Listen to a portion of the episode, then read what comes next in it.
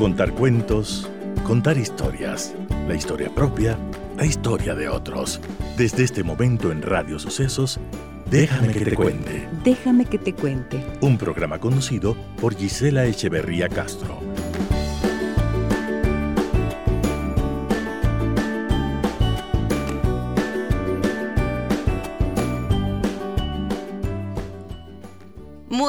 Días, amigas y amigos de Radio Sucesos. ¿Cómo están ustedes en este inicio de una nueva semana?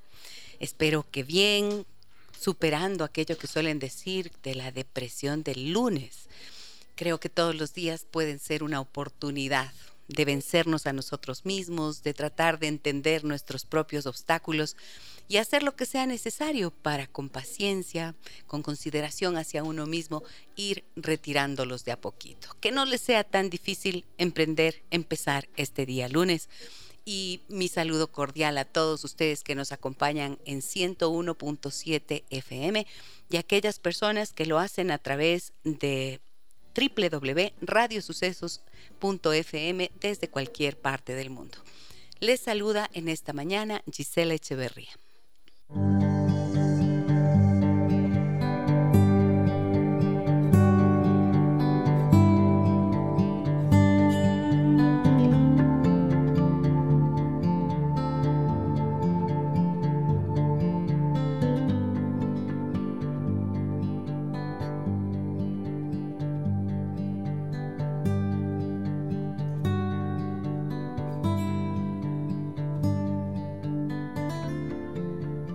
Estoy emocionada, estoy feliz, estoy contenta.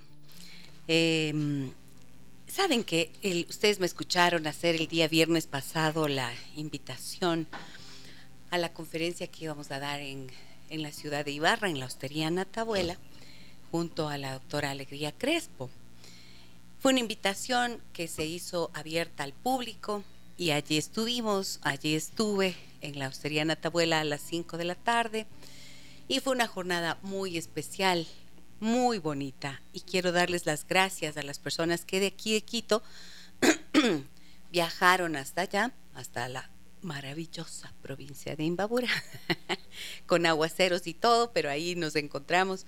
Y la verdad fue una jornada muy grata. Así que desde aquí quiero hacer un saludo especial y un agradecimiento, ofrecer a Fabricio Proaño, a Juan Carlos de Nous, eh, una empresa dedicada a la, realización de eventos precisamente en la ciudad de Ibarra, que tuvieron la iniciativa de hacer por primera vez un evento así, invitar a la gente de Ibarra, me decían, a una conferencia en donde se hable de las mujeres. Bueno, mi conferencia fue Mujeres que se aman de verdad y allí estuvo, fue muy grato compartir con todos ustedes. Más adelante les voy a contar otro detalle de ese evento que fue bastante conmovedor para mí, pero quería empezar agradeciendo ahí a Paulina, Paulina Chiluisa con su prima que viajaron desde aquí, desde Quito y que se acercaron y me abrazaron y me dio tanto gusto y claro, esas palabras que me dicen de que escuchan el programa, que lo comparte, Paulina comparte con su familia, con sus amigas, con la gente que, que cree que le puede ser útil, eso de verdad que me nutre tanto, me llena el corazón. También por ahí mm, eh, abracé a Loida, que había viajado también desde acá. Así que bueno, entre tantas y tantas personas allí, mujeres lindísimas de todas las edades que se acercaron para escuchar la conferencia, eh, les dije a los organizadores que habían roto un mito de que a la gente en provincias no les interesa o no les gusta acudir a este tipo de eventos y no es verdad. Así que bueno, la concurrencia fue una muestra de que el interés por el mejoramiento, por el crecimiento personal, eh, están en todos nosotros y a veces solamente hace falta abrir la puerta de una oportunidad para ver que muchos corazones están abiertos a escuchar y a escucharse. Así que bueno, luego les cuento otro detalle como dije. Por ahora, después de haberles contado esto y compartido esto con todos ustedes, em, doy la más cordial bienvenida en esta mañana a mi, queridísima amiga la doctora Araí Vela, uroandróloga. Con ella vamos a hablar de un tema complicadísimo, sobre el que hay algunos mitos y muchas verdades que no hay nadie como ella para poder explicarnos. Queridísima Ara, ¿cómo estás? Buenos días, bienvenida al programa. ¿Cómo te va? Gracias, Gis. Muchas gracias por tu invitación y, y sí, ojalá que podamos romper poco a poco los mitos. De hecho, tú llevas muchos años luchando por romper los mitos masculinos y mm, justo ayer conversaba con mi papá de, de esto, ¿no? Decíamos, decíamos qué duro es trabajar con los varones porque ellos mismos no se preocupan por su propia salud, ellos mismos no, no eh, investigan en silencio, a hurtadillas, como si fuese pecado enterarse sobre lo que les está pasando. Y qué importante esto que tú dices. Bueno, sí, he venido trabajando desde hace mucho tiempo en esto y contigo lo hicimos eh, hablar de, de, los temas más difíciles para los hombres lo hicimos desde hace unos 15 años atrás, ¿no es cierto? Sí, cuando cuando ah, empezamos a hablar de estos temas en el programa de radio que yo tenía en Sonorama. Ahí empecé a hablar de esto justo con la doctora Araí Vela. Y hoy vamos a hablar de disfunción eréctil. Ustedes entran a internet y van a encontrar 100, miles de artículos, de información, de posibilidades, pero nada como poder conversar y preguntar a una experta en la materia sobre lo que esto significa y tener la claridad de los conceptos que la doctora Vela suele, en los que suele profundizar. Entonces, empecemos por el principio. Antes se decía que un hombre era impotente, o que tenía, peor todavía, no, no era solo que tenía impotencia, sino que era literalmente impotente. ¿A qué hacía alusión esa expresión y cómo luego esto llamó llegó a llamarse disfunción eréctil, doctora Araibela. Claro, y me recuerda también cuando, cuando empezaste tú valientemente a hablar sobre estos temas y la gente no preguntaba ni, ni se aparecía eh, y hablábamos precisamente del nombre de impotencia. Y, y este nombre surge porque se ha centrado el poder del varón en la erección del pene. Entonces, el momento en que no había erección, ese tipo era un impotente. Hombre muerto. todo, hombre muerto.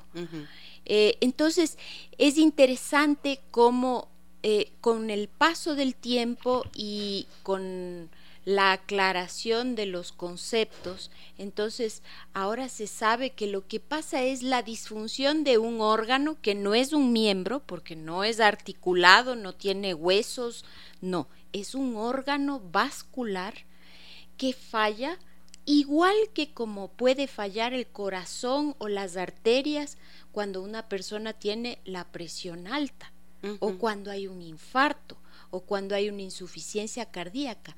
El pene es un órgano vascular. Ok, qué interesante. O sea, dices, no es un miembro como una extremidad. Exacto. Como el, brazo, la mano, la pierna. Es un órgano como un corazón, como un hígado, un riñón. Exactamente. Es un órgano vascular, es un órgano que se llena de sangre para tener su función y se llena de sangre gracias a que los músculos del pene se relajan y entra la sangre. Y se vacía la sangre cuando los músculos del pene se contraen y expulsan hacia el exterior esa sangre.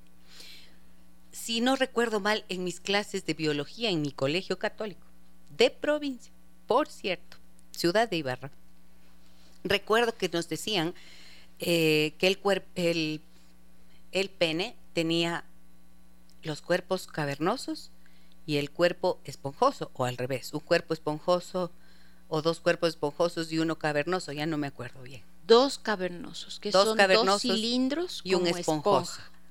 Y el, y el esponjoso también es otra esponja más chiquita que rodea a la uretra. Ok, pero acabas de decir los músculos del pene. ¿Dónde entran los músculos? Hay tejido muscular en el pequeño tejido de esponja de estos cuerpos cavernosos. Es, un tejido eh, que, que funciona maravillosamente reaccionando a los impulsos nerviosos, a la cantidad de oxígeno que hay adentro y también a las hormonas.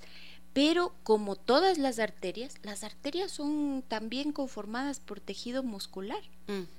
Entonces, cuando, por ejemplo, tú estás de baja presión con las arterias abiertotas y relajadotas y, y hay toda esa sangre así que está entrando, pero estás con baja presión, la arteria se acomoda, se contrae un poquito, es decir, aumenta su tono y se estrecha el espacio y por lo tanto sube un poquito más la presión. Eso es gracias a la musculatura que hay en las arterias. Y si este tejido del pene son arterias y este tejido de esponja de los cuerpos cavernosos que tú has dicho también es tejido como arteria, también está constituido por músculo que reacciona y se contrae y se relaja. Y entonces, nunca más usen la expresión miembro viril. No. Porque es totalmente incorrecta desde este punto científicamente eh, biológico y científico. Sí, pero además es muy miembro viril. Es una cosa muy muy cómica esto de miembro viril, porque viril es atribuible al varón. Claro. Y el pene tiene su símil en el cuerpo femenino, que es, el, clítoris. También es un órgano vascular, también tiene dos cuerpos cavernosos, también tiene un cuerpo esponjoso, solo que no tiene ningún tipo de relación con la vía urinaria, como en el varón, que por el medio del pene pasa la uretra. En la mujer no, en la mujer está aislado, pero es un órgano que en promedio mide 10 centímetros, es decir, no es un órgano exclusivo del varón, hay un órgano parecido en la mujer. Y la, más bien la próstata es el órgano viril, porque en la mujer no hay próstata. Ya, ok. Entonces, em, el funcionamiento adecuado del pene con, en relación a la erección obedece a qué funciones del cuerpo del varón? A todo. Empecemos desde el cerebro el varón tiene que estar dispuesto, confiado, tranquilo en el caso de que no sea adolescente. Porque en los adolescentes esto ocurre de manera espontánea, refleja y a veces casi sin control. Pero si hablamos de un varón adulto, entonces esto significa, o, o adulto joven, esto significa que depende del cerebro y de la confianza, que el varón esté confiado. Depende de la salud de las arterias, de la buena salud de las arterias. Si las arterias están sanitas, no están llenas de grasa, no están con la presión arterial tensas, entonces entra muy bien la sangre. Depende de las hormonas. Si el varón está compensado en la testosterona, que es la hormona que predominantemente se encuentra en el varón, si es que el tiroides funciona bien, la glándula tiroides funciona bien, si otras glándulas que se producen en la hipófisis funcionan adecuadamente, entonces la erección se va a producir. Si es que la sangre está sana, hay muchos pacientes, por ejemplo, que tienen la sangre que llaman con frecuencia espesa o tienen tendencia a coagular la sangre. Esto ya evita que haya una buena erección. Por ejemplo, eh, cuando la sangre no está sana, ¿te refieres a que exista eh, problemas de triglicéridos, colesterol, que hacen que la sangre se vuelva más pesada o que tenga esto que se llama la oxidación, ¿no es cierto? Estos procesos oxidativos que son propios de la mala alimentación y de un exceso de toxinas en su cuerpo, ¿es así? Claro, es, son todos los elementos negativos que pueden estar en exceso en la sangre y las mismas células sanguíneas.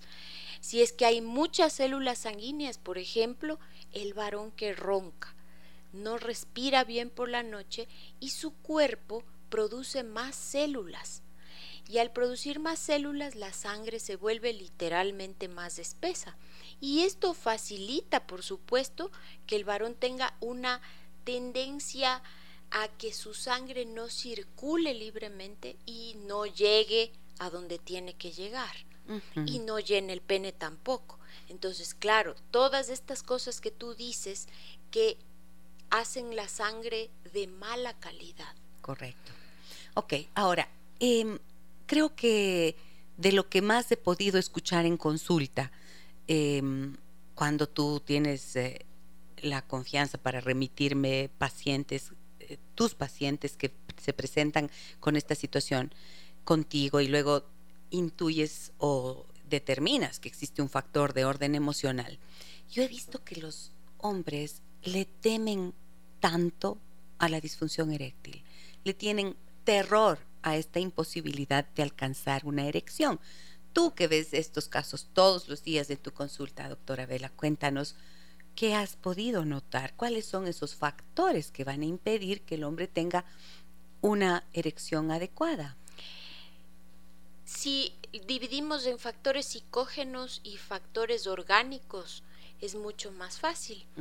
Si tú piensas en factores psicógenos, no solamente piensas en, en la mente tranquila de la persona, sino en el entorno social. Actualmente los varones están muy presionados por responder a mujeres que ya son dueñas de su sexualidad. Entonces, en la, en la consulta es muy fácil y muy frecuente escuchar, es que no me atrevo porque me van a criticar, porque luego hablan con todo el mundo, porque luego quedo mal.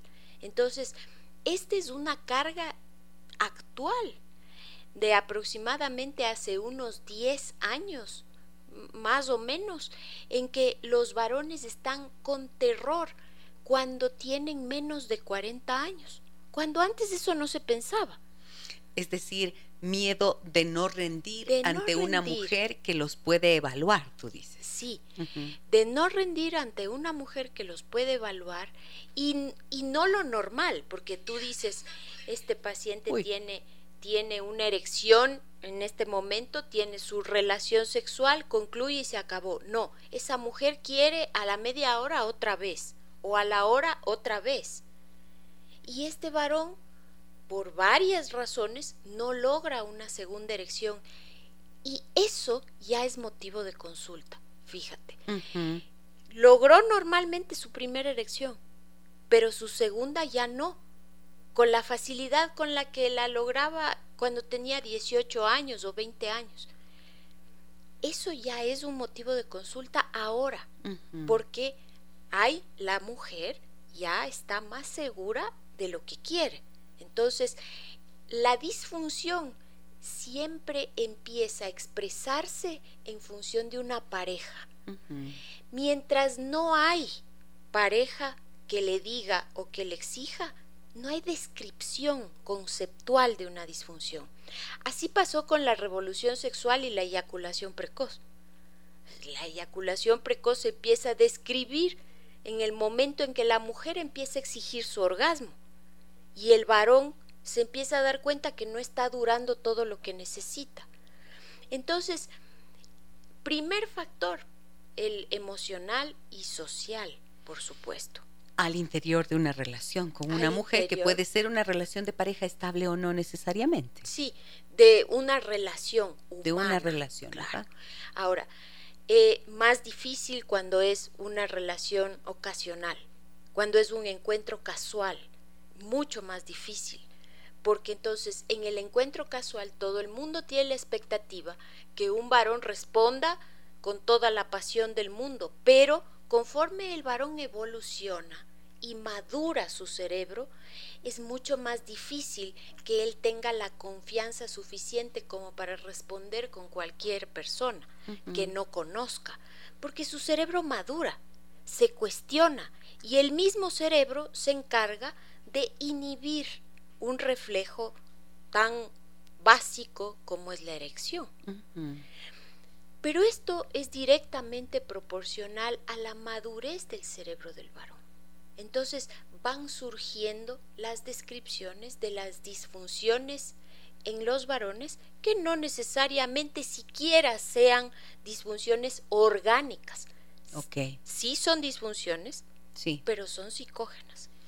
Muy bien, entonces, cuando hablamos de disfunción, quiere decir que existe una función adecuada. Alterada. Eh, sí, sí, pero quiero decir previamente, existe una forma de funcionar adecuadamente y cuando no lo hace se convierte en disfunción. ¿Puedes explicar esto, por favor? Claro.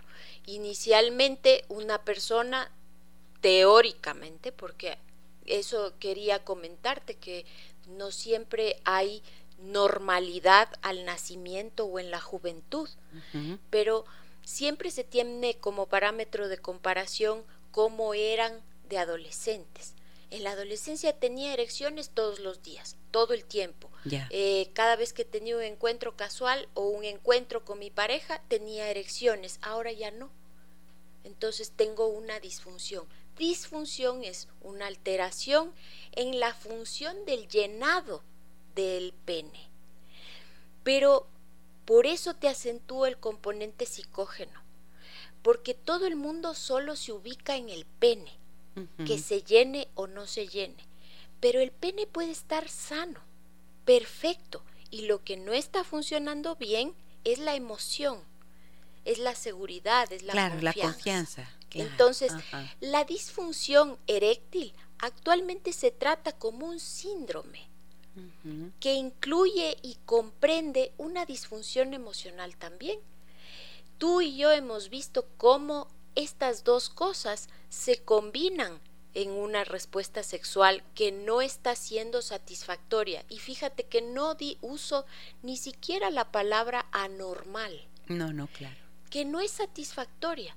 No me siento satisfecho, pero el pene está sano, la sangre está sana, todo está sano pero su cabeza no, su emoción no está sana. Qué importante lo que estás diciendo para que por fin se clarifique, ¿no es cierto? Y que para muchos varones que pueden estar escuchándonos en este momento y para las mujeres que los acompañan también, pueda quedar claro que no siempre es cuestión física, que solamente antes se acudía a un diagnóstico para ver cómo estaba em, ese órgano, ese cuerpo pero no, pues es que somos seres indivisibles. Tenemos un cuerpo, una mente, un espíritu, tenemos unas emociones, tenemos unos sentimientos.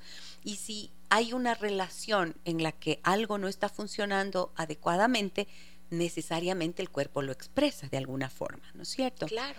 Y fíjate que em, la semana pasada yo atendí a un señor, un hombre joven de unos 36 años, y él me decía que su esposa actualmente está muy molesta con él eh, porque mm, dice, ella me busca sexualmente y en serio, me dice Gisela, de verdad, no sé, yo a mi esposa sí la deseo, pero no sé qué me pasa, pero no logro tener eh, la respuesta, o sea, no logro excitarme, decía él, y no logro tener una erección. Y ella me dice, ya no te gusto, ya no me deseas y ya no me quieres, eh, seguro que estás con otra. Entonces, cuando empiezo a explorar un poco más en qué pasa con él, eh, desde cuándo esto está ocurriendo y en la relación que tiene con su esposa, pues fíjate que lo que él me dice es que ella le grita mucho, le grita mucho, que tiene unas reacciones violentas, que eh, lanza las cosas cuando ella se enoja, que se frustra demasiado porque su niño llora y el niño cuando llora ella no sabe cómo, cómo calmar su llanto, se frustra demasiado y empieza a lanzar cosas. Y cuando él se acerca a tratar de calmarla, ella le dice, no sirves para nada. Entonces, claro, esa frase que me dice y toda esta escena que él me, me relata, eh, me hace preguntarle de vuelta, ¿no es cierto? ¿Y qué significa para ti esa expresión de ella? No sirves para nada. Dice, no sé, ¿será que por eso estoy volviéndome inseguro? Entonces, estoy uniendo esto a lo que tú nos acabas de decir, porque pienso, está clarísimo en ese escenario, ¿cierto? Claro, y además es terrible porque el pene, y a esto quería llegar, el pene es el órgano viril, el estandarte de los varones, es decir, todo fue y será el, espero que no sea mucho tiempo, pero siempre ha sido el pene, el órgano más importante y el que representa, ¿te imaginas el órgano viril? O sea, ya eres viril gracias a un pene que no debe estar flácido, sino erecto. Y no solamente eso, sino que es un marcador de amor y de pasión, un órgano vascular, un, una, algo que reacciona con hormonas, con sangre, con arterias, con todo, pero se lo marca como o se lo se le asigna la función de decir si siente amor la persona, el varón, o si siente pasión o no. O, si es varón o no es varón. Exacto. Si tienes el pene flácido y no logras la erección, entonces eres un impotente, poco viril, y además no me amas, no me quieres, no te gusto, no. O sea, ¿qué tiene que ver el pene con todas esas cosas? Claro. Nada que ver. Nada que ver, ok. Sin embargo, todas esas cosas sí tienen que ver con que el pene funcione o no funcione adecuadamente. Ese contexto relacional, esas creencias, esos temores que se le instalan al hombre en su corazón y en su cuerpo definitivamente van ahí sí a tener sus consecuencias, ¿no es cierto?, en esa erección. Así. Ahora, ok, estas son las causas psicógenas. Dime una cosa, ¿qué si hay desierto, entonces, en, o cuándo podríamos decir que a nivel físico hay una alteración o hay una situación que impida que el hombre alcance una erección. ¿Y cuáles son los niveles de disfunción? Porque creo que esto es importante. No siempre es si hay o no hay, ¿no es cierto? Claro, hay, es importante dividir la disfunción en lo que es primario, es decir, ocurre desde el principio de la vida sexual, y lo que es secundario, que es este varón que ha estado sano la vida entera y que de pronto un día empieza a manifestar alteraciones en su erección que han durado más allá de tres meses. Entonces, cuando pienso en primario, pienso en varones muy jóvenes, generalmente menores de 30 años. En estos varones jóvenes uno piensa en problemas de malformaciones congénitas de venas o linfáticos, inclusive de arterias, es decir, malformaciones congénitas de arterias y de venas y linfáticos, malformaciones del cuerpo del pene. Hay varones que nacen con una especie de fibrosis, de callosidades dentro del pene que son congénitas porque todo el mundo conoce las curvaturas y las fibrosis tardías, las de los varones que estuvieron normales un día y de pronto empezaron a, presentar un, un pene que se les va torciendo poco a poco. Pero también hay fibrosis congénitas, alteraciones hormonales y químicas yo no pocas veces he tenido varones de 18, 19 años con trastornos en la erección que se quejan por tener trastornos en la erección, pero que en el fondo lo que tienen son problemas de cromosomas o genéticos o problemas hormonales de base con los que nacieron o problemas importantísimos que no son psicógenos, que eso es lo malo que en esta etapa de la vida, en las disfunciones primarias, todo el mundo piensa que si el adolescente tiene una disfunción eréctil es porque tiene un problema psicológico. Y no. Ah, mira, qué importante. Las primarias entonces, en etapas de juventud, si es que no hay una erección adecuada, hay que buscar otras causas que pueden tener que ver con lo que acabas de mencionar, estas fibrosis o malformaciones, de arterias o problemas hormonales congénitos o genéticos inclusive, de genes. Hay problemas de hermafroditismo, hay problemas de malformaciones de los cromosomas, hay muchas cosas que investigar en esas etapas de la vida y no se puede tratar a este joven como que no, es psicológico, ya, y qué complicado, ¿no? Porque qué adolescente se atreve a decirle al papá o a la mamá, mamá, tengo problemas de erección, llévame donde la doctora Vela para que me haga toda esta, esta exploración y estos análisis clínicos. O sea, qué difícil, porque si es difícil en la edad adulta, no se diga en la adolescencia, que se supone deben rendir y deben estar encendidos todo el tiempo y tener erecciones constantes prácticamente. Por supuesto. Yo hace muchísimos años tuve un joven que los excelente estudiante, tenía 17 años, eh, un, un ejemplo para sus compañeros, siempre era el conductor elegido y de pronto por alguna razón empezó a tener una novia, no tenía contacto sexual con la novia nunca, eh, la novia le dejó, el papá se preocupó y le llevó a la consulta, pero el adolescente no se preocupó, porque los chicos no tienen esta educación, no saben lo que es normal y lo que es anormal. Y claro, el chico tenía una alteración hormonal terrible, no tenía ni siquiera pensamientos sexuales. Era un muchacho sereno, tranquilo, que no tenía erecciones, no tenía necesidad de eyacular, nada.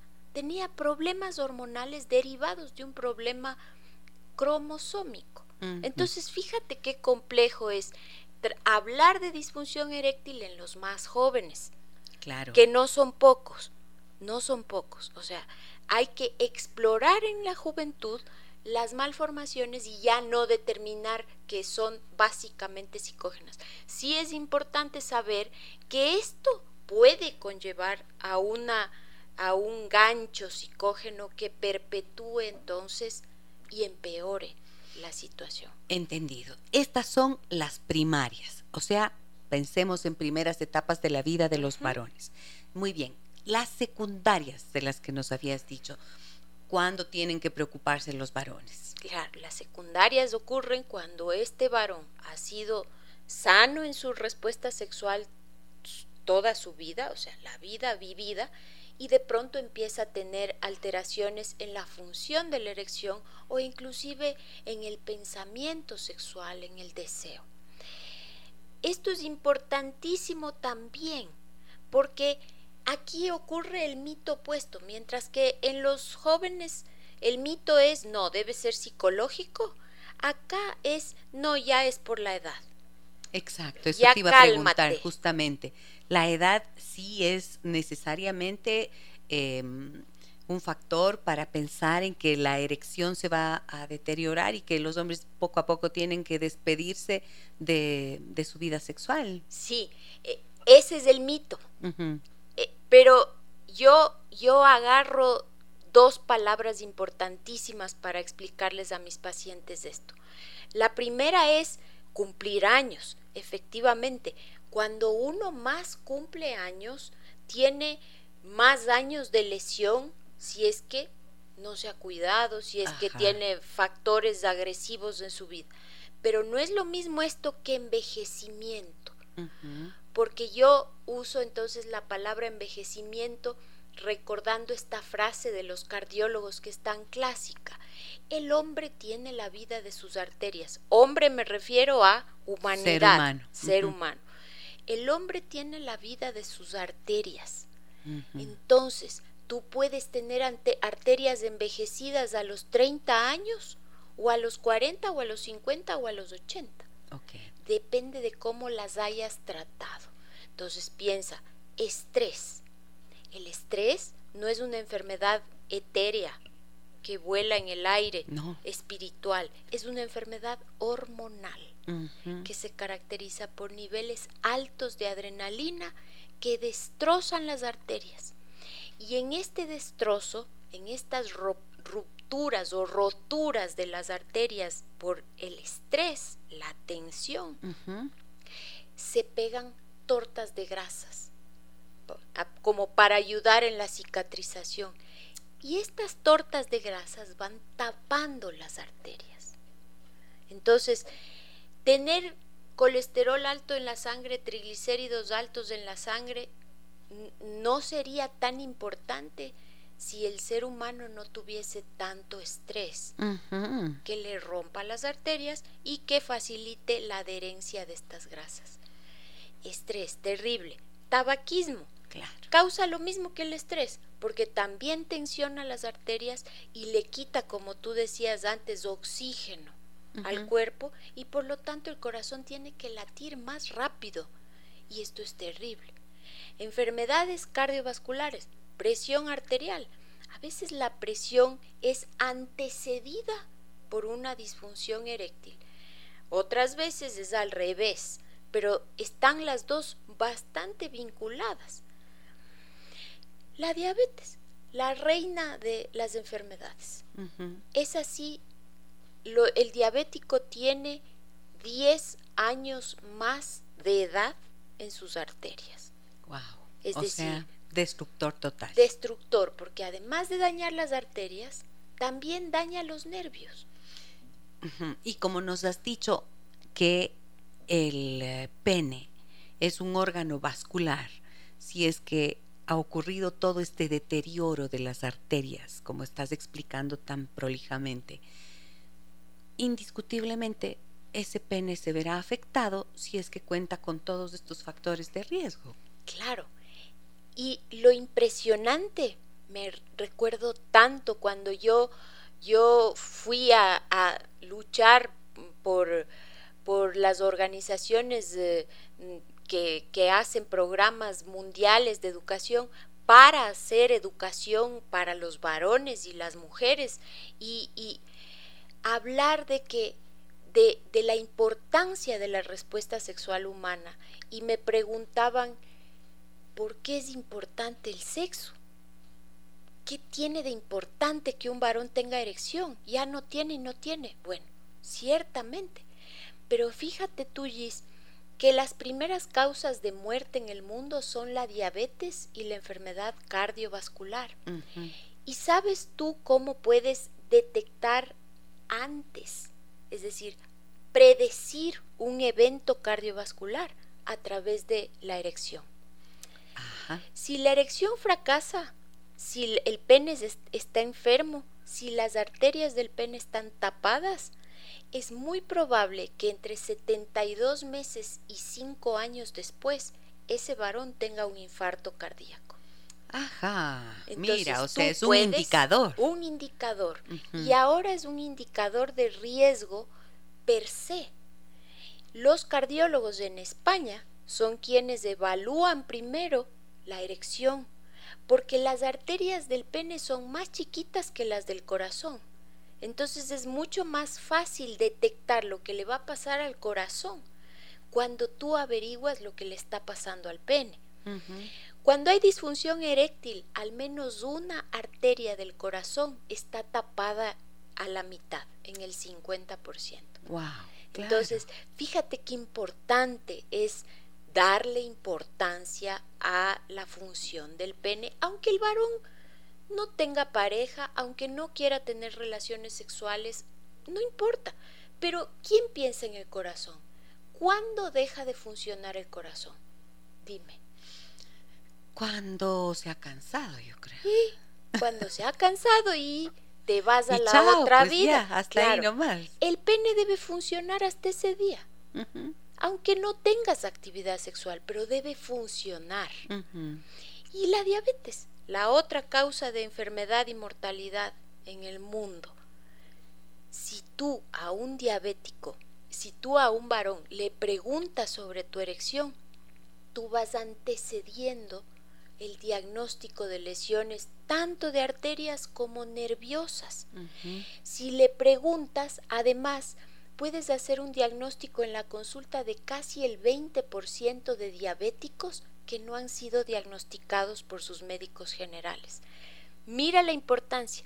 Llega a la consulta de un andrólogo, urólogo, eh, un paciente con disfunción eréctil, el urólogo andrólogo le hace una evaluación adecuada y diagnostica una diabetes que nunca se imaginó el paciente que, que tenía.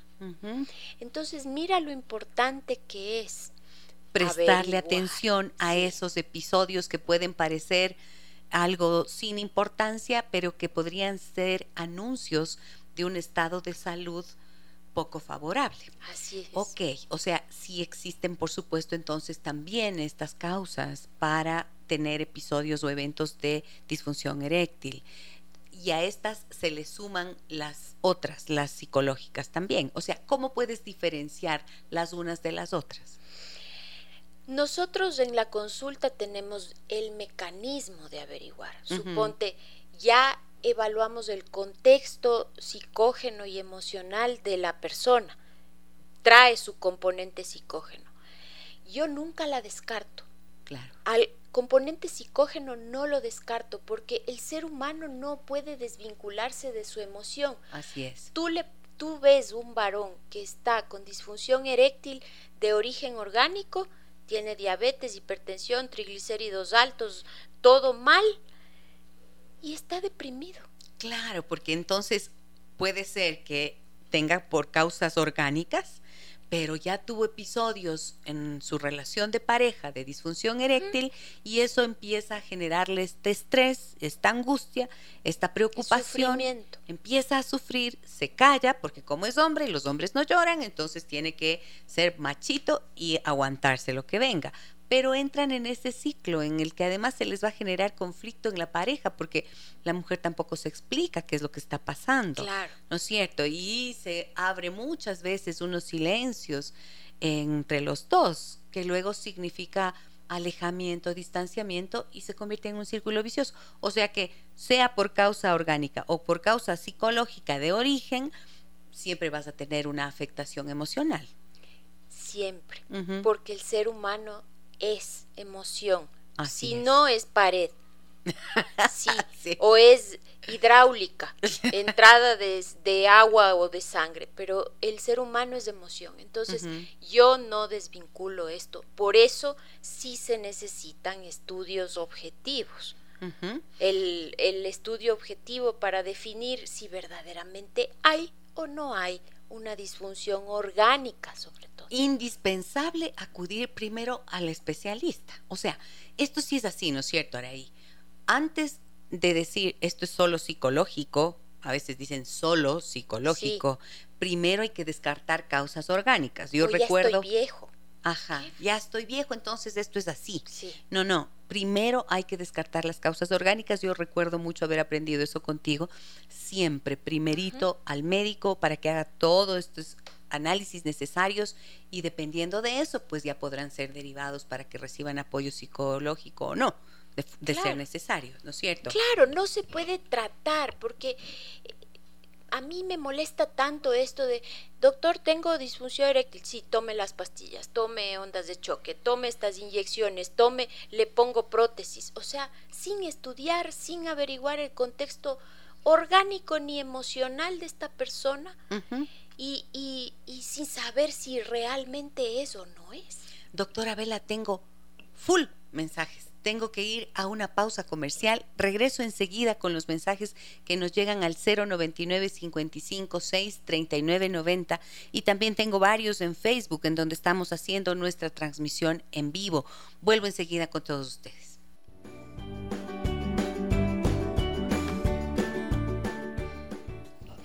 Aquí estamos de regreso en esta mañana, amigas y amigos, conversando con la doctora Araí Vela, uroandróloga. Nuestro tema, disfunción eréctil. Escucharon algunos mitos, ¿no es cierto? Y tantas verdades que ella nos está compartiendo. Creo que es eh, importantísimo la claridad de esos conceptos y que eh, tengamos conciencia, hombres y mujeres, de la salud, de lo que significa la vida de lo que significa la relación con el cuerpo, de cómo poder escucharse y tener en cuenta estos signos que pueden ser iniciales. Eh, me llamó mucho la atención lo que nos mencionaste, Araí. Pequeños episodios, algunos episodios de disfunción eréctil pueden ser un indicador de que algo más importante en términos vasculares puede estar ocurriendo, ¿no es cierto? Pueden haber enfermedades cardiovasculares, pueden haber, eh, puede haber una diabetes, hormonales, etcétera. Entonces creo que es muy importante tenerlo en cuenta. Tengo un montón de mensajes, pero ¿qué hago? ¿Interrumpo o no interrumpo? Sí. Sí, interrumpo. Bueno, verán, antes de dar paso a los mensajes, tengo que hacer algo porque este es el primer programa después del evento del día sábado.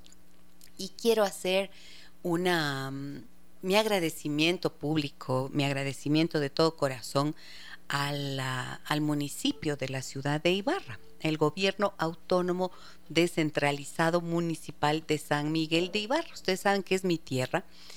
Y pues en el evento del sábado, en esta conferencia ofrecida en la Hostería Natabuela, estuvo presente la alcaldesa de Ibarra y me hizo la entrega de un reconocimiento que sí lo quiero compartir con ustedes porque mm, de esas cosas que no, no me lo esperaba, no me lo esperaba de ninguna manera, fue una gran sorpresa eh, esta entrega y lo quiero compartir con ustedes. Ahora, ¿me permites hacer? Pero que es un emocionante. Así que le he pedido a la Andre que nos acompañe con la lectura para que para poder compartirlo con esta querida comunidad de amigas y amigos que nos escuchan. A ver, lea Andreita lo que dice. El Gobierno Autónomo Descentralizado Municipal de San Miguel de Ibarra, el Consejo Municipal y su alcaldesa, Magíster Andrés Carrasco, considerando que la magíster en educomunicación Gisela Echeverría Castro se ha destacado desde hace mucho tiempo como una comunicadora cabal, responsable y ética, que ha formulado propuesta de empoderamiento femenino a través de programas radiales y métodos educomunicativos que refuerzan la comprensión de las emociones difíciles. Resuelve tributar un acuerdo de felicitación y público reconocimiento, por entender el papel destacado que debe tener la mujer en la sociedad, siendo forjadora a través de la academia de nuevos paradigmas que motivan una mejor comprensión de la realidad y de la sociedad en general, deseando que sus actividades se sostengan en el tiempo siendo emblemas de la superación femenina y propuestas para un periodismo eminentemente objetivo desde la óptica y la entrega femenina por conocer la verdad y la justicia. Ibarra, 11 de marzo. De 2023. De 2023. gracias, gracias, gracias. Bueno, la verdad me emocionó mucho, me emocionó profundamente, no me lo esperaba, pero sí debo agradecer de corazón por este, no sé, estos actos que simbólicamente representan como decir, vaya, gracias Gracias. Sin haberlo esperado, pero ha tenido sentido el trabajo que, he desarrollado. Así que bueno, y yo te doy un reconocimiento por el empoderamiento de los varones, porque en realidad estas no son solo cosas de las mujeres. Sí, porque tú has hablado con responsabilidad, con respeto, que para mí es lo más importante y por eso los varones huyen porque no hay respeto al tratar sus temas, porque siempre es una burla, un chiste, una broma, y, eso les aleja a ellos de la buena salud. Los varones se mueren seis años antes que las mujeres y, y no están tan bien tratados como todo el mundo piensa. Gracias, Sara. Y yo creo que esa muerte anticipada de los varones en relación a las mujeres sí tiene que ver mucho con sus silencios, ¿no? Sí. Con sus silencios, con el callar tantas cosas que les pasa. Voy a ir con mensajes porque necesito compartirlos con ustedes. Uy, uy, uy, Andre, ¿me ayudas con tu teléfono, por favor?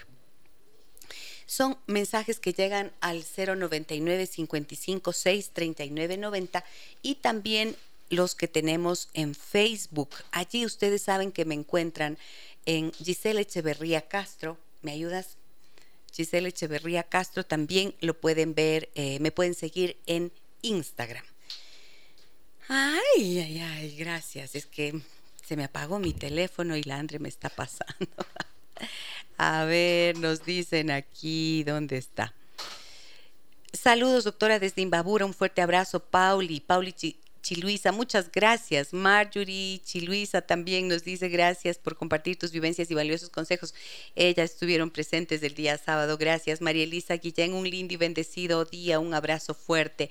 Muchas gracias. Buenos días. Tengo un problema con el músculo detrusor de la vejiga que está derivado de una hernia de disco L5S1. Este problema puede ocasionar problemas de erección a futuro. Qué importante pregunta. Excelente. Muchas gracias. Ajá. Sí, sobre todo las, eh, los nervios que dan actividad refleja si están dañados pueden causar problemas, pero es, es eh, importante hacer una evaluación neurológica porque no siempre eh, están afectados los nervios que causan la erección, aunque son muy cercanos, muy vecinos, y a veces cuando se dañan los unos, también están dañados los otros. Me dicen, por favor, ayúdenme urgente con el número telefónico de la doctora Vela, creo que ella me va a ayudar. Por favor, con mucho gusto. Ayúdanos con, su, con tu número de contacto, doctora Araibela. A ver, eh, 099-815-4087. 4087. 099-815-4087. En Facebook, en nuestra transmisión, ahí lo colocamos. Ustedes siempre pueden comunicarse con la doctora Vela a este número. Doctoritas, buenos días. Gracias por su trabajo en bien de la comunidad. Creo que me salgo del tema, pero quiero aprovechar la presencia de la doctora Vela. La circuncisión. Eh, ¿Qué es? ¿Por qué se la realiza y si influye positivo o negativamente en la vida sexual de un hombre? Eso es tema para un programa completo, ¿no es cierto? Es una pregunta buena. Es muy buena pregunta, la voy a conservar y vamos a hacer una invitación a la doctora Vela para que podamos hablar con ella nuevamente de esto. Específicamente, porque hay tanto que decir acerca de. Buen día, Gisela, me dice, soy JC. Déjame que te cuente que me pasó con mi última novia. Tenía 34 años y ella era 6 años menor y siempre he estado predispuesto en el ámbito sexual. Pero al pasar los meses ella se obsesionaba más con hacerlo varias veces al día y por mi trabajo estaba bastante estresado y por ende a veces el cuerpo no respondía. Finalmente me di cuenta que la relación era más pasional que algo sentimental. Gracias, JC, por tu mensaje. Excelente mensaje que ilustra lo que hemos dicho antes, lo que tú has explicado. Es lo que está pasando ahora. Mira tú. Que es increíble que antes no pasaba. Antes la mujer se callaba, se aguantaba y si no tenía placer ni nada, se callaba simplemente. Ahora ya no. Y antes también se pensaba que los apasionamientos solo provenían de los hombres. Pero no, una mujer también puede tener una relación exclusivamente pasional y no incluir tantos sentimientos. Y el varón también puede no, porque el varón también tiene sentimiento. Claro, y puede no querer y no estar dispuesto y estar cansado y estresado, como dice JC. Y mira, es un hombre perfectamente joven, pues tiene apenas 34 años. Sí, así es. Y Eso hay que entender. El varón no es un pene que tiene que estar siempre erecto. Correcto. Y que no haya erección no quiere decir que no haya amor. Esas son cosas que hay que quitarse de la cabeza. Y tener problemas de la erección no es un problema estético, Así como dicen las aseguradoras. Es como ponerse botox en la cara, tratarse los problemas de erección. No, es un problema vascular, es una enfermedad como la presión arterial elevada. Bien, y me gusta lo que dice JC aquí, porque él dice, finalmente me di cuenta que la relación era más pasional que algo sentimental. Me parece importante, ¿sabes? Porque cuando estás en una relación que incluye sentimientos, mm, puedes tener entonces la capacidad de ser empático con tu compañero. Solidaridad. Solidaridad, ¿no es cierto? Y decir, a ver, ok, vamos con tranquilidad, no hay problema, pero si lo que estoy buscando es tu rendimiento sexual como varón, pues entonces a este varón no le queda bien esa relación, ciertamente. Muy bien. Además, me dice, en la actualidad, con tanta facilidad que tienen las mujeres por redes sociales para conocer otras personas, porque si no cumples eres reemplazable y al final ya no hay ese compromiso emocional, sino es solo saciar ese deseo. Claro. Miren ustedes cómo las cosas van cambiando y cómo los cambios van yéndose a otros extremos. Qué cosa complicada en la vida, ¿no? es tan bueno escuchar a la contraparte, al varón, no, no es el enemigo. No es el enemigo, no. Es es otra víctima de la sociedad. Y es otro ser humano con sentimientos y con emociones que deben ser tenidas en cuenta y ojalá que pudiéramos dejar de vernos a través de esos estereotipos, ¿no? Que tanto daño nos han hecho. Muy bien. Gracias, JC. Me encanta que haya un hombre de esta edad diciendo categóricamente lo que nos comparte. Buenos días, doctora. Me dicen, mi sobrino de 16 años está en un proceso hormonal difícil. Él dice que se siente identificado como mujer. ¿Será necesario una consulta con la doctora que está en su prestigioso programa? Saludos y mi admiración a usted. La escucho todos los días. Excelente programa. Muchísimas gracias, mi señora, por su confianza. Proceso hormonal difícil. Se siente identificado como mujer. Su sobrino de 16 años. La señora pregunta si será necesario que haga una consulta contigo. Yo pienso que primero contigo. sí, porque en este caso, miren, cuando, cuando un ser humano se autoidentifica como del sexo opuesto, del sexo contrario, eh, yo quiero que quede claro que el cerebro con, difícilmente tiene una alteración orgánica o difícilmente es un problema hormonal. Exacto, no es hormonal. No, es, es, más bien otro tipo de situación que necesita aclarar. Entonces, después de una adecuada evaluación, eh, a ese nivel, a nivel emocional, porque es una cuestión de química cerebral, de desarrollo cerebral específico, que no es necesariamente una enfermedad, no es patológico. Entonces, luego de eso, si, si se descarta que en realidad haya un camino de elección de identidad diferente, puede venir a mi consulta. Muy bien. Excelente programa, doctoras. Tengo 34 años y en ocasiones tengo disfunción eréctil. Mi vida sexual ha decaído muchísimo por este motivo. Yo amo y deseo a mi esposa. Tenemos una linda relación. Físicamente estoy sano. No sé a qué se pueda deber. Ahora tomo una pastilla semanal para rendir más y no perder la erección. ¿Qué tan recomendable es esto? Muchísimas gracias, por tu confianza, de verdad. Cuando los hombres se animan a hacer estas preguntas es porque en realidad han trascendido esas limitaciones. Y me encanta esta pregunta porque habla de la relación con su esposa y fíjate qué puede ser lo que le pasa. Y del tratamiento sin diagnóstico. ¿Cómo se toma una tableta sin saber qué? ¿Qué peligro? Mira, hay, ajá, hay pastillas. Mira, estas pastillas que se han usado siempre para la erección son maravillosas, son vasodilatadores, no son estimulantes sexuales. Eh, los, las pastillas naturales siempre me preocupan porque nunca dicen la verdad de lo que contienen. Entonces, los pacientes para hacerse menos daño toman lo natural y no sabemos qué tienen. Mira que en China se fabricó una pastilla que supuestamente reemplazaba al Viagra. Entonces, ya no necesitan tomar Viagra y los que tienen contraindicación pueden eh, tomar esta pastilla natural. Total es que se murieron cantidad de personas y se murieron porque lo que contenía era Viagra. Entonces, uno nunca sabe qué es lo que contienen las pastillas naturales. A este señor yo le recomiendo que haga una consulta para estudiar el pene, a ver si verdaderamente hay un problema eh, vascular, hormonal, local en el pene o no. Eso, claro, claro, porque por favor, óigame doctora, tenemos una lista de temas que tenemos que ir eh, solventando aquí en el programa, ¿no? Sí, sí, sí, porque fíjate esto, el riesgo tan enorme y la expresión de este amigo que nos escribe. Dice, para seguir rindiendo. Pero ¿y qué tal si tú tienes un problema vascular como el que acaba de decir la doctora Vela y te tomas esa tableta condenada para seguir rindiendo y en ese rendimiento tu corazón eh, no aguanta? O el pene. O el propio pene. Un estudio Doppler de pene, la ecografía del pene.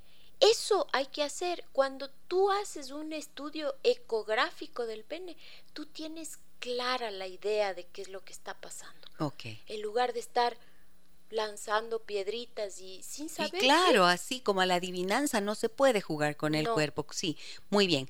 099-815-4087, ese es el número telefónico de la doctora Araí Vela. 099-815-4087.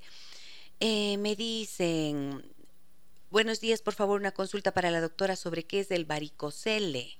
¿Qué es el varicocele? Son varices. ¿Y puede incidir en la disfunción eréctil? Ah, y eso es lo que hablamos justo al principio. No incide en la disfunción, pero puede ser un signo.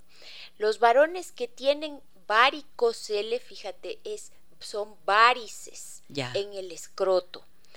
Las varices son alteraciones venosas con las que generalmente se nacen. Por lo tanto, si este paciente que tiene varicocele eh, tiene disfunción eréctil, también podría tener un problema de varices en el pene o de malformaciones venosas en el pene. Entonces, es, digamos, es como un signo para el paciente que tiene disfunción eréctil, pero son varices en el escroto. Actualmente se operan las varices grado 4 porque eh, eh, si en estudios del semen se observa que hay trastornos en el semen, que podrían ser causados por este varicocele, entonces hay que operar estas venas. Muy bien. Soy Ramiro, me dicen, tengo 48 años y no tengo erecciones. ¿Qué puedo hacer? Quiero tener relaciones con mi esposa y no lo puedo hacer. ¿Qué me puede recomendar? Yo le recomiendo de una. Estudiarse. Estudiarse. Mirar, ya si usted nos acompañó durante todo el programa, puede darse cuenta la importancia de tener la consulta médica adecuada. Porque de lo, aquí no se puede decir, verá, tenga paciencia. O no, no. tome pastillas. O tome pastillas o haga de una. Esto. No. Estudiar primero la situación, ¿no es cierto? Sí. El diagnóstico 099-815-4087. Le pongo aquí mismo el número de la doctora Araíbela para que usted pueda hacer una consulta con ella, una profesional con la claridad y la responsabilidad que tiene la doctora es lo que yo siempre recomiendo dentro de este espacio. Me dicen por aquí, ay Diosito, es que yo no me manejo con este mm, con este teléfono auxilio. Ahora sí ya puedes prender. ¿Ya puedo el mío? Ya, ah, qué bueno. Me dice Silvia en Facebook, excelente tema, es importante la alimentación sana y ejercicio para que los hombres que tienen abundantes triglicéridos y presión alta puedan regularse. Sí, no comer pan. ¿En serio? Ya comieron pan toda, tú eres mujer, no hay problema. Yo Eh, sí puedo, por orden de la doctora.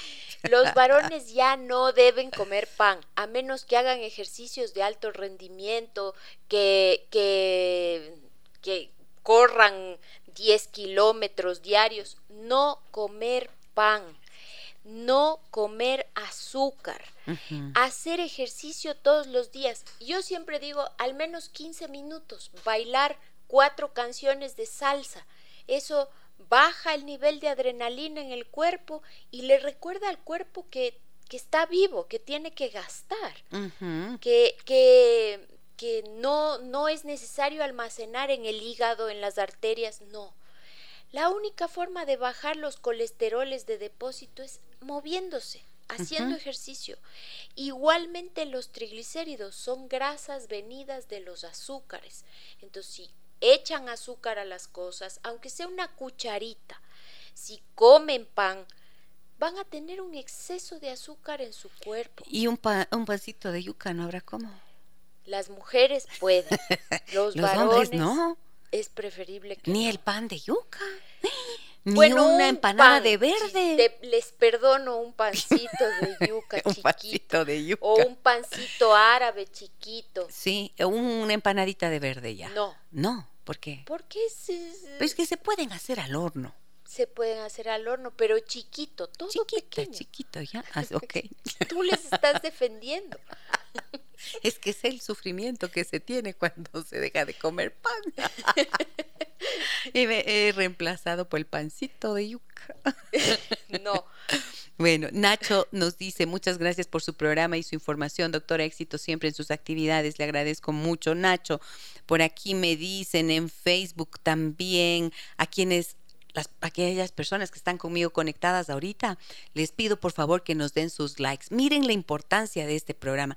No es por ego mío que les digo no sean malitos, denme like y pongan el corazoncito. Es que en serio, esta plataforma cuando hay reacciones de las personas, entonces la muestra a más gente. Esa es la razón y lo que me interesa es que se difunda los conceptos, los contenidos que aquí tenemos. Así que gracias por su apoyo. Muchas gracias. Andrea Vela nos dice saludos a mis doctoras favoritas. Felicidades por el interesante programa. Eh, lindo programa e interesante. Estoy muy atento. nos dice Guillo. Lenin, ¿a qué número les puedo hacer una consulta? Al 099 55 6 39 90. Rosa Zurita dice saludos, estimadas doctoras, qué excelente explicación de la doctora Vela. Clara, comprensible, muy buen tema, muchas gracias. Ok, gracias también. Eh, ya le respondimos a Lenin. Diego dice buenos días, felicitaciones por el programa. Tengo dos preguntas. ¿La hipertensión afecta a la erección y cómo reducir el tiempo refractario? Tengo 60 años. Por favor, doctora Vela. ajá, excelentes las dos preguntas. La hipertensión, eh, sí, porque la hipertensión también se produce en el pene. Todas las arterias del cuerpo en la hipertensión Claro. están tensas, por lo tanto cerradas.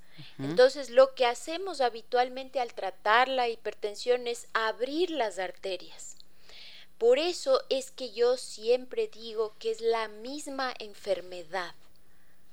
Se cierran las arterias, se tapan las arterias, se produce hipertensión. Las mismas, eh, la misma enfermedad de qué? Las dos, hipertensión y disfunción eréctil, son las mismas. Ah, muy bien se cierran las arterias o se tapan las arterias, se produce hipertensión o infartos o anginas. Okay. O se cierran las arterias o se tapan las arterias y se produce disfunción eréctil.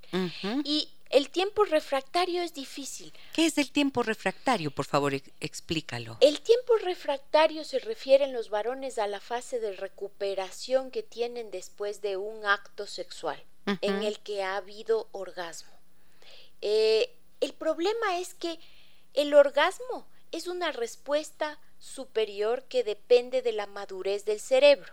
Así que, ¿quién va a tener más orgasmo? ¿Un adolescente o un señor de 60 años? El señor de 60 años.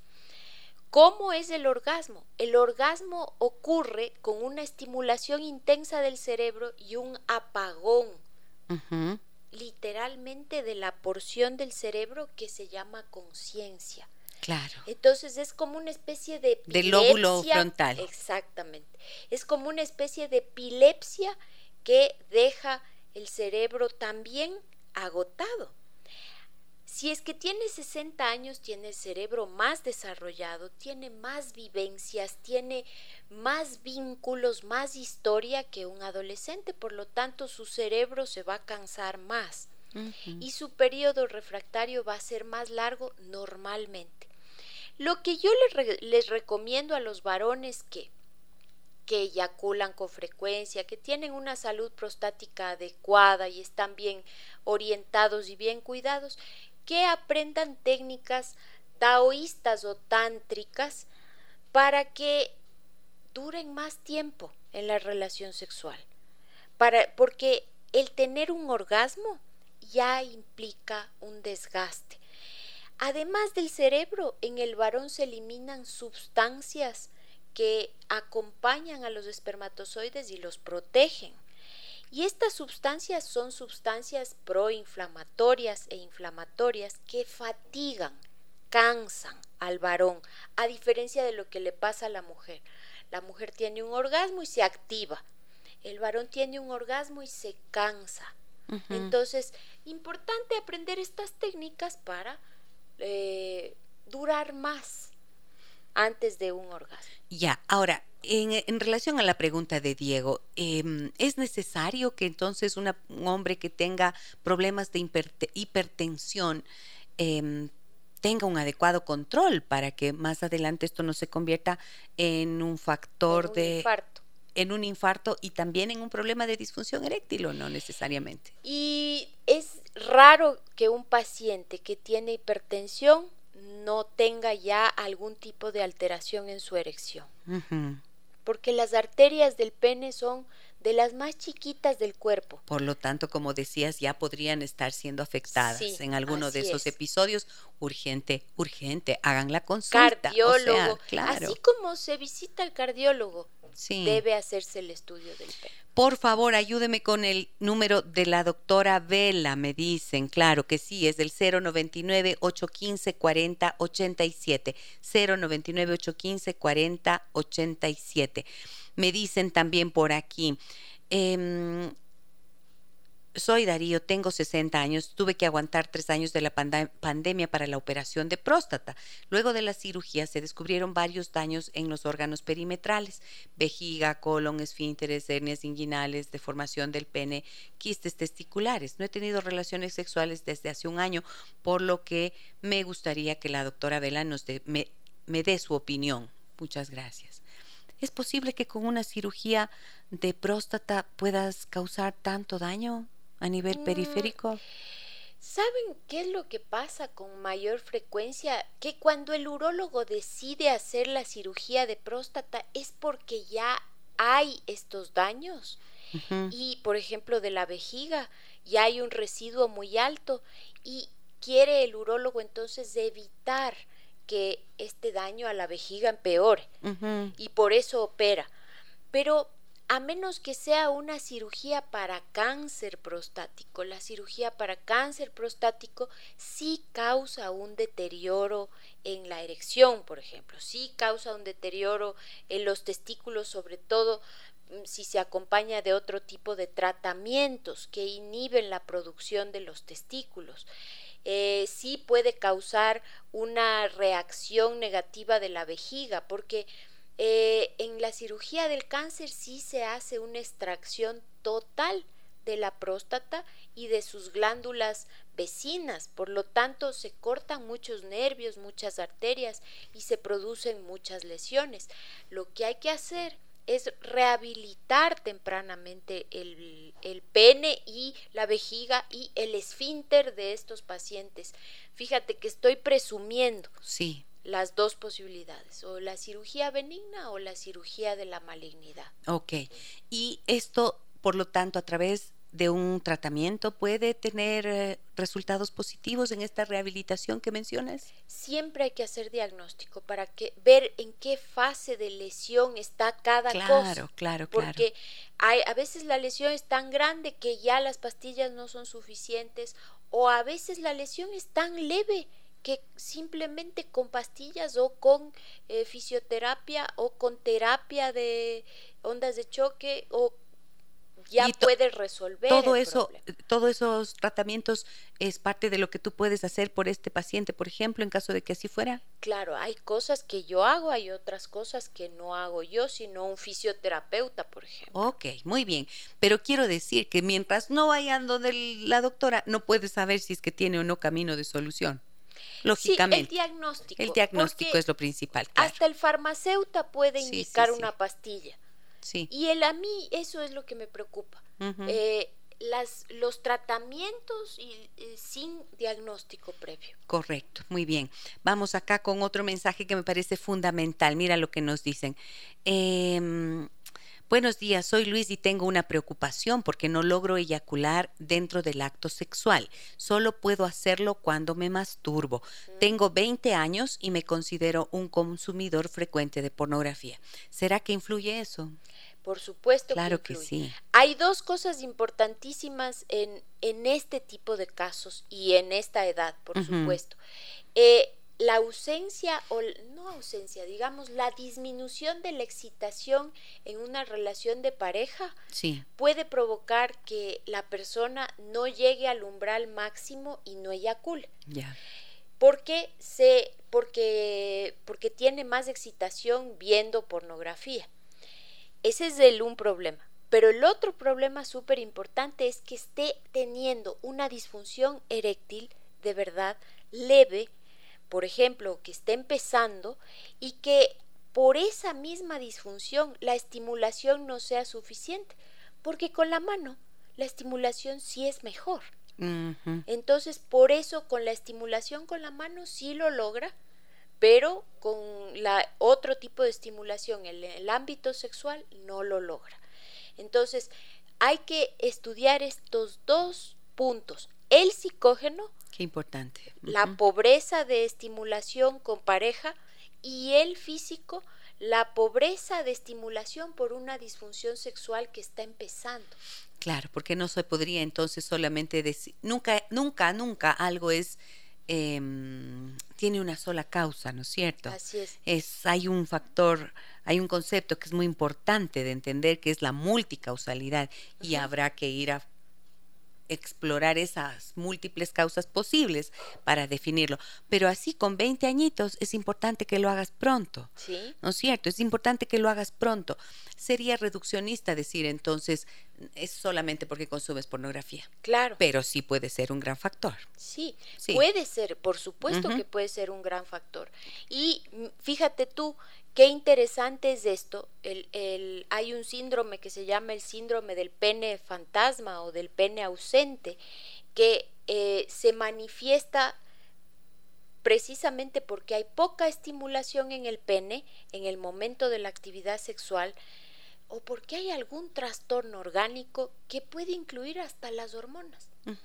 Cuando hay alteraciones hormonales, el varón hasta puede perder la sensibilidad en el momento del contacto sexual, la sensibilidad sexual la llamo yo, porque no es solamente una sensibilidad localizada en el pene, como un como una parte del cuerpo que debería sentir, sino también la sensibilidad a nivel del cerebro, o sea, la persona está desvinculada con la respuesta sexual. Entonces hay que estudiar todo eso. Hay que estudiar. Rocío nos dice gracias por tan importante programa, una consulta. El hombre en cada eyaculación tiene un orgasmo, eh, no sé, no necesariamente. No necesariamente. Hay orgasmos que no tienen, que no se acompañan de este placer cerebral y hay placeres cerebrales, orgasmos que no se acompañan de eyaculación. Y cuando hay disfunción eréctil, el placer sale de la vida de los hombres. Sí. Sí, ¿no? Sí. Esta sí es una verdad. Y esto sí que no, no les vamos a poder quitar de, de su alma a los varones, porque es un sufrimiento enorme y provoca mucha depresión, provoca muchas, muchos trastornos eh, relacionales, porque muchas veces el varón se aleja de su pareja para no ofenderla y su pareja cree que está lejos porque está en otras cosas. Claro.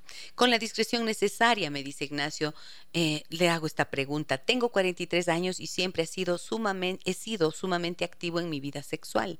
Solo he tenido tres parejas sexuales, incluyendo mi esposa actual. Sin embargo, no tengo respuesta del mismo nivel de ella, independientemente de su vigor o salud. ¿Es que acaso yo soy un adicto? Me considero y siento tranquilo y sereno, hombre bien, de bien, sin vicios, todo tranquilo, pero no dejo de pensar y sentir, de pensar y sentir en sexo a pesar de proponérmelo. Por favor, no acudo a actividades em, o, relaciones fuera de mi matrimonio en absoluta, en absoluto. Mi pregunta es más amplia, sin embargo, sé que en algo me pueden entender y guiar. Nuevamente mi gratitud y felicitaciones por su programa. Muchas gracias, Ignacio. Eh, hay un estudio muy interesante de unos doctores, Cachopo es una de ellas, en donde estudiaron muchísimo la respuesta cerebral que, que tienen los varones para el contacto sexual y se dieron cuenta que la respuesta cerebral del varón, la necesidad de interactuar sexualmente, disminuía en aquellos varones que tenían poca o ninguna actividad prostática. Muchas veces la congestión prostática y la necesidad de eyacular se confunde con deseo sexual y muchas veces se expresa y se manifiesta de esa forma. Los varones tienen la próstata congestionada, no eyaculan con la frecuencia que deberían y están pensando todo el día en eyacular, en tener contacto sexual. Es como que tendrías la vejiga llena Sí. Todo el día. Entonces todo el día estás pensando en ir al baño o cuando estás dormido y estás soñando y estás con la vejiga llena y tienes la necesidad en el sueño de buscar un baño y en el sueño orinas pero nunca se vacía la vejiga porque en realidad no estás orinando. Es una desesperación terrible la que tiene un varón que no está eyaculando lo que necesita eyacular, que no tiene nada que ver con tener contacto sexual. Un contacto sexual a la semana podría ser perfecto, pero no para la próstata. La próstata, necesita. ser vaciada y eso tú hicimos un programa completo con la doctora Vela en el que así con esta claridad ella explicó todas las causas que pueden haber allí y lo que le podemos decir a Ignacio nuevamente, pues o sea, es el diagnóstico, ¿no es cierto? El diagnóstico. Sí, puede ser una congestión simplemente. Y, puede, y puede cambiar, y, puede, salir, pero claro, ahí él podría decir, bueno, eso capaz que se me quita la sensación del cuerpo, pero ¿y de la mente?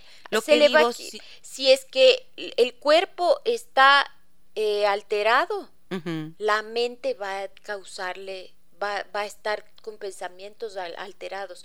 Mira, en esta investigación se observó cómo el varón asocia la necesidad de eyacular con deseo sexual. O sea, no necesariamente es deseo sexual. A lo mejor es una necesidad eyaculatoria que no está eh, satisfecha. Muy este bien. Entonces, como siempre, el diagnóstico, miren ustedes, este programa sirve para qué? Para tener una orientación, para tener una guía, ¿no es cierto? Para tratar de comprender qué ocurre con ese cuerpo, em, con esa relación, qué es lo que le pasa a este hombre que de pronto es el que nos está escuchando o señoras para que saber qué le puede estar pasando a su pareja. Pero evidentemente es un programa de radio y para esto que son eh, temas del cuerpo físico, pues necesitan acudir a los profesionales adecuados. Mi recomendación, evidentemente, a la doctora Araí Vela, que hoy nos ha acompañado y que generosamente nos ha explicado este tema también. El número me piden acá nuevamente es del 099 815 4087. 099 815 sí dije bien, 4087 en Facebook, donde tengo esta transmisión en vivo y siempre ustedes saben que queda el programa aquí colgado en Facebook, en nuestro muro. También estamos publicando el número de la doctora. Me dicen, buenos días, gracias por este programa. Pregunta, ¿puede tener relación la eyaculación precoz con el consumo de marihuana o la eyaculación precoz tiene relación con alguna otra enfermedad? Te pido que por favor esta pregunta la conservemos para el próximo programa. ¿Te parece? Claro que Por favor, porque eyaculación precoz también ha cambiado de nombre, ¿no es cierto? Claro. Y necesitamos entender bien, bien esto. ¿Alguna recomendación para aquellas personas que nos escuchan, Araí Vela, doctora Araí Vela, sobre la disfunción eréctil? La primera es no tener miedo. La segunda, buscar la causa. Yo, yo les digo a mis pacientes siempre esto, hay que encontrar la causa, no solo el tratamiento, la pastillita, la cosita, no. Es importante saber qué es lo que está pasando para tratar de origen el problema y resolverlo. En, en tercer lugar, hablar con la pareja, porque la disfunción sí se manifiesta en pareja. Los varones solitos se quejan porque cuando tienen disfunción es porque se encuentran con una pareja ocasional o, casual. Pero hablar con la persona de confianza, explicarle lo que está pasando, piense que está con un problema vascular. Mira lo que me dicen aquí, me eh, perdóname, pero es que estoy pasada, pero necesito esto, me parece una pregunta importantísima. Me dice, eh, gracias Gisela por este programa, de verdad te lo agradezco. Ayúdame con la pregunta para la doctora Vela. A mí el médico me mandó a inyectarme en el pene. La verdad es que no es nada cómodo, pero me dijo que esa era la única posibilidad que tenía para que yo pueda superar mi disfunción eréctil. ¿Tú crees, la doctora cree, tú crees, la doctora cree que puedo tener alguna otra alternativa? Inyecciones en el pene para la disfunción eréctil. Interesante sería ver la ecografía de pene que le hizo el doctor antes de mandarle las inyecciones y los estudios metabólicos y hormonales que debió haberle mandado el doctor antes de mandarle una inyección. Porque no se puede medicar ni se puede admitir. Lo digo por lo digo por lo que pasa. Señores, no admitan tratamientos sin estudio previo. Hay que estudiarse, hay que saber qué pasa antes de medicarse. Miren, yo tuve un paciente adolescente que le inyectaron esta una medicación y le destrozaron el pene. Entonces, nadie sabe qué tipo de reacción puede tener un tejido frente a esta medicación que es muy buena, pero es segunda fase, segunda línea de tratamiento. Es decir, antes de llegar a la segunda línea hay muchas otras cosas que hacer. Eso uno define estudiando al paciente viendo la ecografía del pene, viendo los estudios metabólicos y hormonales y corrigiendo lo que haya que corregir para poder darle el mejor tratamiento. Para saber si es que es o no pertinente aquello. Pues sí, porque si de una sola vez ya le inyecto, ya no, no te queda más nada. Entonces no puede ser así, hay que exigirles a los médicos el diagnóstico. Para eso estamos aquí. Muy bien. 099-815-4087 es el número de la doctora Araí Vela. Muchísimas gracias, Araí, querida, por acompañarnos y por la claridad eh, por poner luz en estos temas que pueden tener tanta oscuridad alrededor. Y gracias a ustedes, amigas y amigos oyentes, por sus consultas, por la confianza que ponen en este espacio. De verdad se los agradezco. Te espero pronto, ¿no? Gracias y gracias a los señores también por su confianza. Qué lindo hablar con ellos. Muchísimas gracias. Mañana vamos a tener aquí en el programa al abogado Santiago Naranjo. Él es mediador familiar y vamos a hablar ay, de este tema que es tan recurrente y tan complicado. Pensiones alimenticias y violencia económica. Van a ver cómo están los dos de la mano. Un abrazo grande a todas y todos. Soy Giselle Echeverría. Hasta mañana. Las historias que merecen ser contadas y escuchadas. Historias que conmueven, historias que inspiran. Mañana, desde las 9 y 30, déjame que te cuente. Déjame que te cuente. Con Gisela Echeverría Castro.